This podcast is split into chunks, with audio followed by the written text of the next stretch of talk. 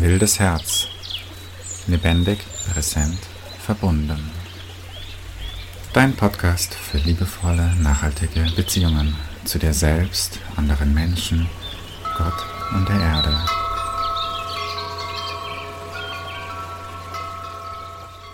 Teil 2 unseres Gesprächs. Ich mag gerade eher noch was zu diesem Mensch mit einem sinnlosen Job im Büro sagen. Das ist ja. so. Ja, dass jeder, und wo du gemeint hast, dass jeder halt für sich denkt. Also dies, dieser Individualismus, dieses. Das ist so, es ist so, so, so abstrus, sich wieder reinzuversetzen, wenn man mal äh, rausgewachsen ist aber dass halt jeder für sich sein Leben plant und sich dann überlegt, was, äh, was will ich machen, was bringt mir die meisten Vorteile, wie komme ich am besten über die Runden und wir halt kollektiv quasi eine Titanic sind. Also, oh Mann. Ja, vielleicht kann ich mich da noch ein bisschen leichter hineinversetzen weil bei mir ist das noch gar nicht so lange her. Ich bezeichne es gerne als Einzelanstrengung. Also, dass ich so in dieser Einzelanstrengung gefangen war, auch auf eine Weise. Und ganz stark das Gefühl hatte, ich muss alles alleine tun und ich muss alles können. Ich muss das, ich muss, ich muss alles, was in meinem Leben ist, ähm, alleine schaffen und ich darf nicht irgendwie, ich darf das hier, ich darf da nichts falsch machen und ich muss, ich muss, ähm, ich darf auch nicht um Unterstützung bitten, weil das doch sonst irgendwie, sonst zeige ich Schwäche und ähm, und stehe nicht mit in Anführungszeichen beiden Füßen in meinem Leben. Ich stehe erst dann wirklich in meinem Leben, wenn ich alles alleine schaffe und niemanden mehr brauche. Und das ist so, es ist erstens wahnsinnig anstrengend und es ist so schade, und das ähm, merke ich erst jetzt, nachdem ich da ähm, rausgewachsen bin. Und das war für mich auch, ähm, das war nicht einfach. Ähm, es ist so schade, weil so viel Potenzial, was wir was wir gemeinsam, wenn wir uns wirklich miteinander verbinden und jeder quasi den, den, den, den für ihn oder sie perfekten Platz einnimmt, mit der Aufgabe, die er oder sie einfach für sich wählt, in diesem Leben, in diesem Leben nachzugehen, was für ein Potenzial daraus wachsen kann, boah, das ist, da sind wir, da sind wir gemeinsam stark.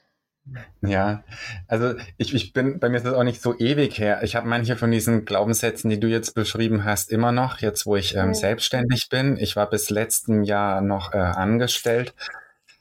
Aber ich, ich kann mir nicht mehr vorstellen, angestellt zu sein und das Ganze so Bier ernst zu nehmen. Also,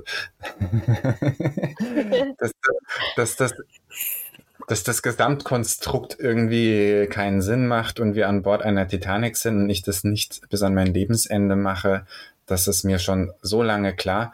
Und das war das, äh, das Erste, was ich bei meiner ersten Arbeit verändert habe. Da war ich dann ein Jahr dort. Dann war ich in Tessé.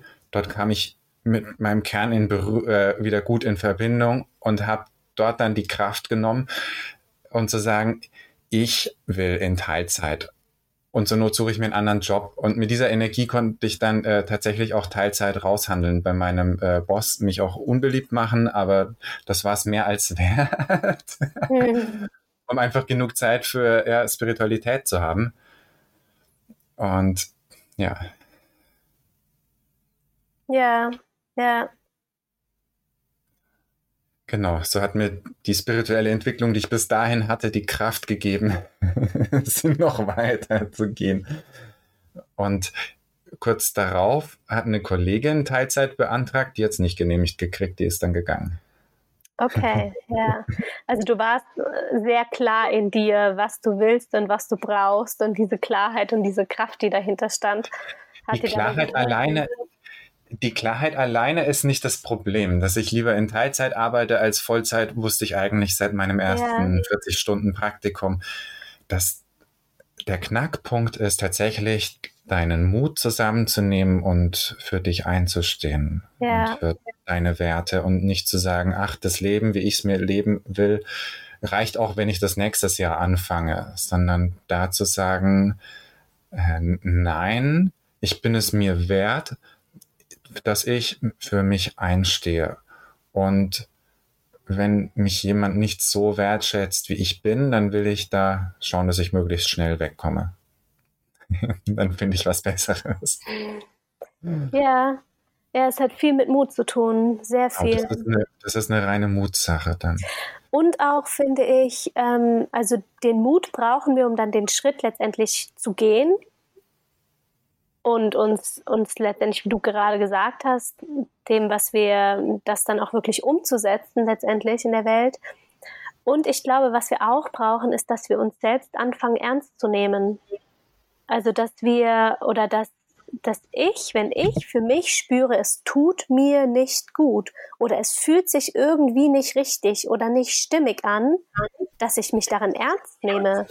Und dass ich nicht nur, weil ich denke, naja, alle anderen machen es doch auch so oder ich habe es doch schon immer so gemacht oder was auch immer dafür für, für Glaubenskonstrukte in uns drin sind, dass ich mich anfange ernst zu nehmen. Und wenn ich spüre, nee, das ist nicht, ich bin hier nicht am richtigen Platz, dass ich dann eben diesen Mut nehme, um das dann auch dem auch wirklich nachzugehen.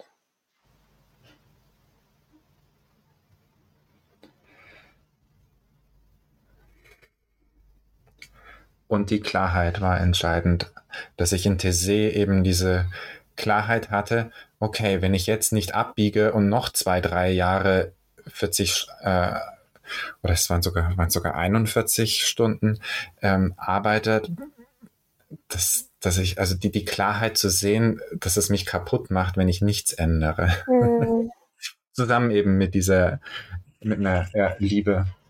ja, Und da hat eben Tese auch diese Klarheit mir gegeben oder diese, diese Woche dort. ja, und da eine Frage an dich, war es quasi nur diese Klarheit oder ähm, hat dich auch, also ähm, dieses, dieses Umfeld, in dem du da warst, darin gestärkt, also quasi so diese Unterstützung von außen?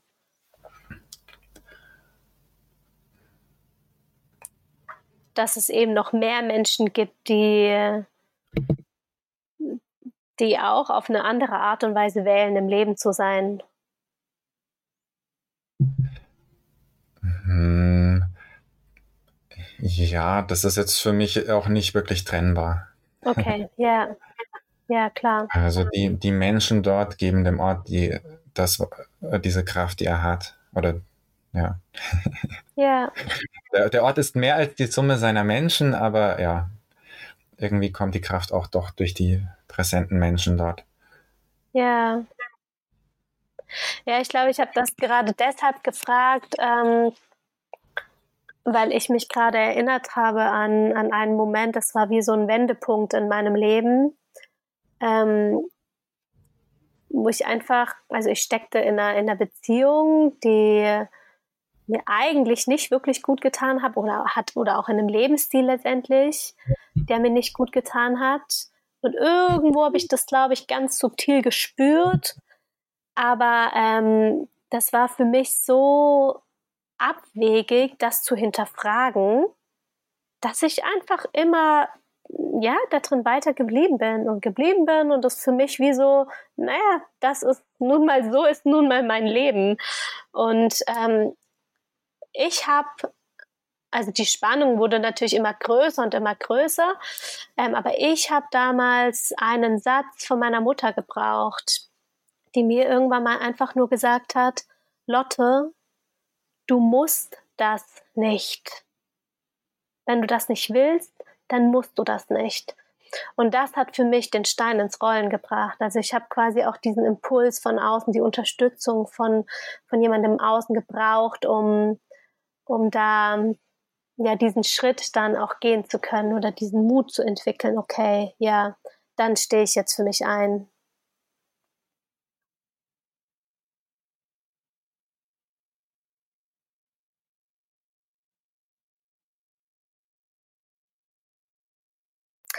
Gibt es für dich solche ähm, oder ja solche Wendepunkte in deinem Leben, mhm. an die du dich erinnerst? Ja, ähm, aber nochmal auf das, was du gesagt hast, du hast ein sehr äh, entlarvendes Wörtchen benutzt, dieses eigentlich. mhm. Dieses tief drin spüren, eigentlich tut es mir nicht gut, eigentlich möchte ich was anderes und das dann irgendwie wegrationalisieren. Das ist ja das, wie wir erzogen sind, dass wir vernünftig sein sollen ich bin eh ein kopflastiger Mensch. Also bei dir, bei, bei mir ist das total auf fruchtbaren äh, Boden gefallen. Und dass dann halt der Kopf versucht, das Herz zu managen. Und das ist einfach schon falsch rum. Mhm. Würde ich heute sagen. Wie ist es für dich heute? Mhm, das ist ja auch wie die, ähm, wie du jetzt in der Umgebung von den ja, Nicht-Europäern merkst, dass viele Glaubenssätze von uns einfach total willkürlich und nicht so gesund und nicht wirklich lebensbejahend sind. Und basierend auf diesen Glaubenssätzen findet ja dann unser, also die Unbewusstsinn findet ja unser bewusstes Denken statt. Und wenn man dann mit so einem eingeschränkten Denken das Leben managt und damit dann eben auch die Gefühle einschränkt, dann ähm, ja, ja, lebt man sein Leben äh, so wie die meisten, also nicht besonders erfüllt und dann lebt die Gesellschaft halt ihr Ding, so wie wir es momentan machen, also nicht besonders nachhaltig. Und momentan ist es so, ähm, bei der Seele, äh, die, die Seele und äh, Gott, da habe ich den Zugang im Herzen. Also das heißt, das alles, was wir am Anfang bes ähm, besprochen haben mit äh, geführt werden oder mit Verbundenheit mit der Natur oder Gemeinschaft mit anderen Menschen, das geht alles über das Herz. Und das kommt zuerst. Und wenn ich diese Verbundenheit habe, darauf basieren kann ich dann denken. Aber wenn ich das Herz gerade zu habe und äh, im Kopf lauter Glaubenssätze und die diese Verbundenheit eben ähm, behindern und blockieren und dann das Denken anfange, was jetzt gut ist, da komme ich zu keinem guten Ergebnis, weil das Herz nicht dabei ist und das ist, das ist der eigentliche Maßstab. Da komme ich dann zum Beispiel auf äh, Schnapsideen wie, ach, lass uns ähm, Biosprit machen, der ist ja aus äh, nachwachsenden Rohstoffen und ist doch besser als Öl. Oder lass uns ähm, E-Auto fahren, das ist doch bestimmt nachhaltiger als Benzin. Oder, naja, dann kommen halt solche Lösungen vom Kopf her und da würde das Herz schon äh, viel früher sagen, äh, brauchen wir überhaupt so viele Autos? Ähm, ja. Mhm. Und ähm, oder mitfühlen mit dem Regenwald, der gerodet wird für den Biosprit oder was auch an oder mitfühlen mit den Menschen im Kongo, die äh, den Krieg haben, damit dort seltene Rohstoffe abgebaut werden können, die wir halt für Batterien brauchen und Handys. Also da wird aus diesem Mitgefühl einfach dann eine andere Lösung kommen. Ja. Ja, du sprichst da gerade einen für mich super spannenden Punkt an, ähm, der mich auch die, ähm, die letzte Woche ganz stark begleitet hat. Also ich war vor Kolumbien, war ich ähm, in der Tempelhofgemeinschaft und habe dort an einem Seminar oder einem Workshop teilgenommen. Das hieß Wir in Aktion. Und ich gehe da jetzt gar nicht sehr viel tiefer rein, aber ähm, ein Punkt, der immer wieder aufgetaucht ist von den von, von Martina und Malu, die diesen Workshop geleitet haben, war dieses, dass wenn wir, also letztendlich war es ein gemeinschaftsbildendes ähm, bildender Workshop und wir in der Tempelhof-Gemeinschaft passiert ganz viel über das All-Leader-Prinzip. Das heißt, alle in dem Raum Beteiligten sind gleichermaßen in Führung, gehen gleichermaßen in Führung und geben gleichermaßen Impulse rein, die sie, die sie haben. Und was immer wieder passiert ist, ist, dass wir uns an einem Punkt befunden haben, dass wir immer schneller wurden und immer schneller wurden. Zum Beispiel, es gab eine Herausforderung und dann plötzlich kamen ganz viele Ideen, wie man diese Herausforderung lösen kann. Und was dann Martina gemeint hat, lass uns doch noch mal, lass uns noch mal innehalten und noch mal langsamer werden. Wir werden gerade wieder so schnell. Lass uns doch erstmal diese Herausforderung fühlen. Lass uns doch einfach erstmal wahrnehmen, ah, da ist gerade eine Herausforderung, bevor wir schon sofort wieder in die Lösung gehen. Selbst wenn da vielleicht ein paar gute Ideen dabei sind. Aber erstmal dieses, den ganzen Prozess zu verlangsamen, innezuhalten und erstmal wieder in dieses, was du gerade ins Herz zu kommen und ins Fühlen zu kommen und wahrzunehmen, was ist denn da gerade? Und auch in diese Stille zu kommen und dann aus dieser Stille heraus zu schauen, welcher Impuls will denn gerade wirklich hochkommen? Was will denn gerade wirklich stattfinden? Und nicht eben vom Kopf gesteuert all diese vielen Ideen, die dann sofort rauskommen. Heartstream statt Brainstorm. ja, genau. ja. Ja, und ich glaube, diese Verlangsamung, die, die würde uns auch in unserer Gesellschaft einfach gut tun. Immer wieder innehalten. Und was auch ein lustiger Gedanke ist, ist, ähm, wer denkt da eigentlich gerade?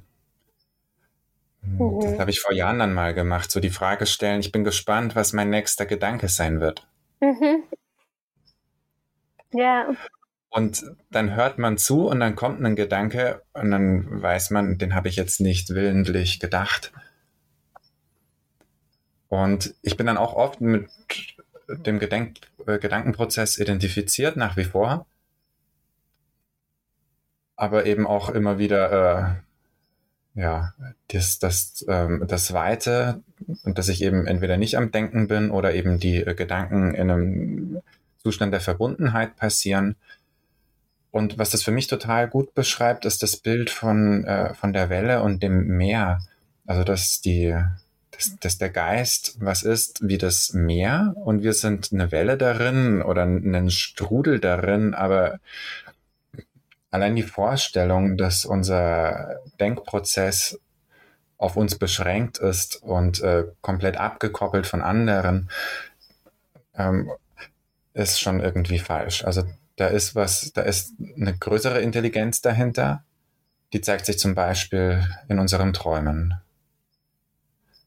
Und ja, von der kommen alle guten Ideen. und manchmal machen wir dann daraus äh, äh, schlechtere Ideen und oder nennen die Ideen dann unsere eigenen. Mhm. Aber das ist so, in einem, in einem klaren Zustand sind für mich Gedanken eben was, die, äh, die kommen und gehen, aber eben nicht mein Kern. Und das Herz ist, das Herz ist ein Ruhepol. Mhm. Ja.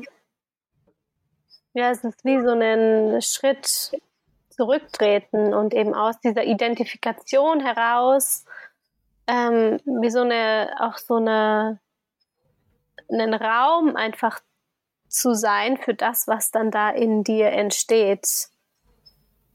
Und das zu bezeugen auf eine Weise auch. ja, das ist das andere, dem ganzen Folgen. Ja, und ich glaube aber, dass, oder zumindest ist das meine Erfahrung oder das, ähm, wie es mir begegnet, dass das ja eben auch so eine, ja, vielleicht auch eben so eine, so eine Wellenbewegung ist, diese auch wieder in diese Identifikation mit den Gedanken zu kommen und ähm, oder auch wieder mal wieder einzuschlafen und und ähm, komplett sich verrannt zu haben in in den eigenen Gedankengängen im viel zu viel tun oder was auch immer, um dann daraus wieder quasi zu, zu erwachen jetzt, also quasi das wieder, das Bewusstsein wieder zu weiten und zu erkennen, ah, ich war gerade schon wieder komplett verrannt in meinen Gedanken. Oder ich habe gerade schon wieder mein Herz nicht, nicht mit einbezogen. Ich glaube, das ist Teil von diesem Prozess. Also, dass es gar nicht darum geht, immer in dieser, ähm, in diesem Schritt nach hinten zu sein und in dieser, in dieser Herzverbundenheit. Ja, schon. Also, das ist, worauf ich mich ausrichten möchte. Aber irgendwie hat es in meinem Leben immer wieder diese, diese Wellenbewegung, dass ich immer wieder dahin hineinrutsche, dieses es zu vergessen und dann aber wieder ähm, daraus aufzuwachen. Ja, ich glaube, es ist auch voll in Ordnung, einen Film zu schauen und in dem Moment für den Film dann zu vergessen, dass du, also in dem Moment dann nicht deinen Körper und dein Herz zu spüren, sondern einfach dich mal äh, kurz hypnotisieren zu lassen. Ja, ja, genau. Ja. Ja. Ich, ich glaube, glaub, das erste. Ja, Ja, Herz. Das Fühlen lernen ist das erste und dann den Gefühlen irgendwie Vertrauen lernen ist das zweite. Und das, das dritte dann basierend auf diesem Gefühl handeln. ja, ja. Ein ganz wesentlicher Schritt, das Handeln dann letztendlich auch. Weil sonst sind wir in dem, wieder in dem Ding drin, dass wir es zwar wissen oder eben wahrnehmen, aber keine konkreten Schritte dafür gehen oder es nicht wirklich auch leben. Oh, und es gibt noch einen vierten. Mhm. Zwischen dem äh, Fühlen und dem ähm, Vertrauen ist dann eben auch, dass ich eine ganze Reihe von unguten Gefühlen habe und da spielt dann die Heilung rein. Mm, ja. Das heißt, ich habe Dinge, die mir Angst machen, vor denen ich nicht Angst haben müsste. Und das dann so zu ändern, dass ich keine Angst mehr davon, davor habe. Oder ja, oder Dinge, die mich, ähm, wo du vorhin gesagt hast, dieser, dieser, dieser eine Satz von deiner Mutter, du musst das nicht. Und da hat sich ja von deinem Gefühl her total was verändert und geweitet. Und Genau, man könnte eben das enge Gefühl ernst nehmen und darauf basierend handeln oder man könnte schauen, okay, das ist jetzt super eng. Liegt das an meiner Umgebung oder liegt es an mir? Und wenn das an mir liegt und selbst gemacht ist, dann würde ich es heute eben erst, erst heilen und dann handeln. Mhm. Ja. Was, was bedeutet Heilung für dich? Das ist innere Verbundenheit.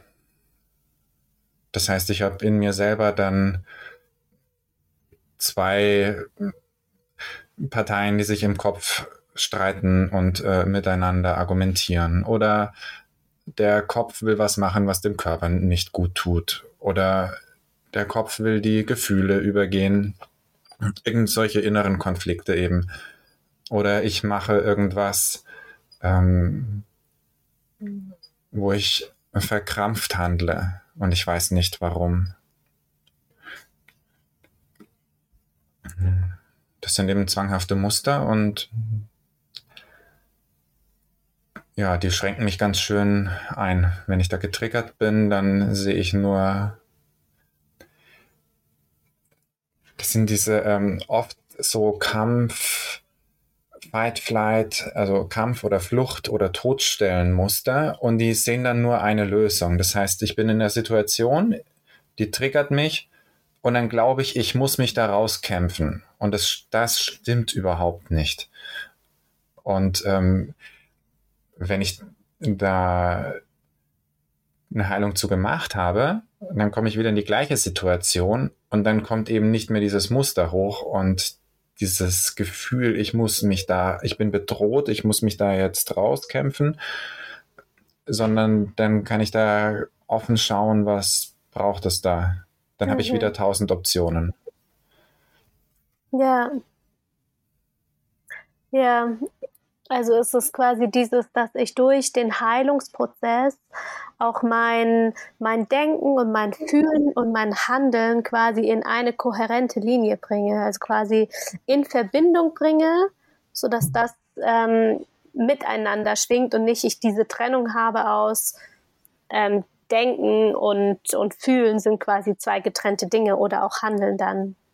Ja, genau. Oder zwei, zwei Gedankenpole, ja. wo ich quasi einmal mein ein kleines Kind in mir habe, das sagt, ich will aber das und dann irgendwie eine Stimme, die klingt dann nach meinem Vater oder meiner Mutter, der sagt, nee, aber du musst doch dieses und jenes oder dann vielleicht noch oder der Chef sagt, du musst doch arbeiten, die Frau sagt, äh, du musst doch äh, nach Hause kommen und Zeit für die Familie haben. Also alles in meinem Kopf. Also dass ich quasi auf Gedankenebene zwei Dinger habe, die sich bekriegen. Ja, also quasi im Sinne von von Ganzwerdung im Sinne von Integration all der verschiedenen Anteile, die wir in uns haben. Gedankenebene, genau. auf Fühlebene und die quasi miteinander ähm, zu verbinden, letztendlich. Dieses, genau, Zerrissenheit überwinden und innere Konflikte befrieden. Und dann hinterher bin ich auch nicht nur so, als hätte ich das Problem nie gehabt, sondern tatsächlich auch daran gewachsen. Also ja. stärker, gütiger, weiser. Also das ist auch ein, gleichzeitig immer ein Wachstumsprozess.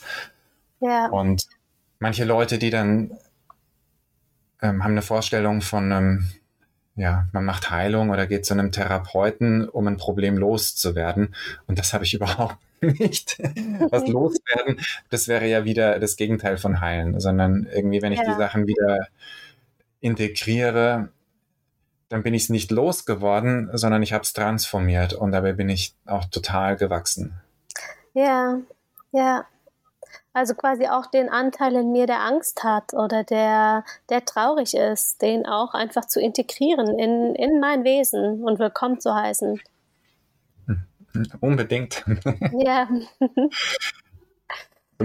Sonst komme ich ja nie in einen, ähm, zurück zu dieser ja, Urverbundenheit, sondern dann isoliere ich mich ja immer weiter. Mhm. Ja. Ja, ich, ich, ich glaube, da haben wir, ähm, da gibt es auch ganz viele, naja, Heilung ist, ist ein sehr großer Begriff und ähm, damit ver verbinden viele Menschen sehr unterschiedliche Dinge. Und ich finde das gerade sehr schön, wie du das beschrieben hast, dass es eben nicht im Sinne von irgendwas wegmachen, sondern etwas reinholen und zu mir nach Hause holen und ganz werden lassen, also heil im Sinne von ganz werden lassen. Ja. Und es ist auch total natürlich. Also ich stelle quasi ein inneres Gleichgewicht wieder her. Oder mhm. ich, ich, es ähm, puzzelt sich wieder so zurecht, wie es eigentlich gehört. Also wie bei einem ausgekugelten Arm, dass das halt wieder eingerenkt wird. Also irgendwie, äh, es, die, die Dinge kommen an ihren Ort. Also man hat eine, quasi eine Schwerkraft oder was, die einen da unterstützt. Also das was total organisches, natürliches. Fortsetzung folgt. Das war Wildes Herz mit Lotte Rösler und Julius Popp. Wenn es dir gefallen hat und du anderen helfen möchtest, diesen Podcast zu entdecken, dann gib uns 5 Sterne und hinterlasse eine Bewertung auf Apple und Spotify. Danke und bis zum nächsten Mal. Tschüss.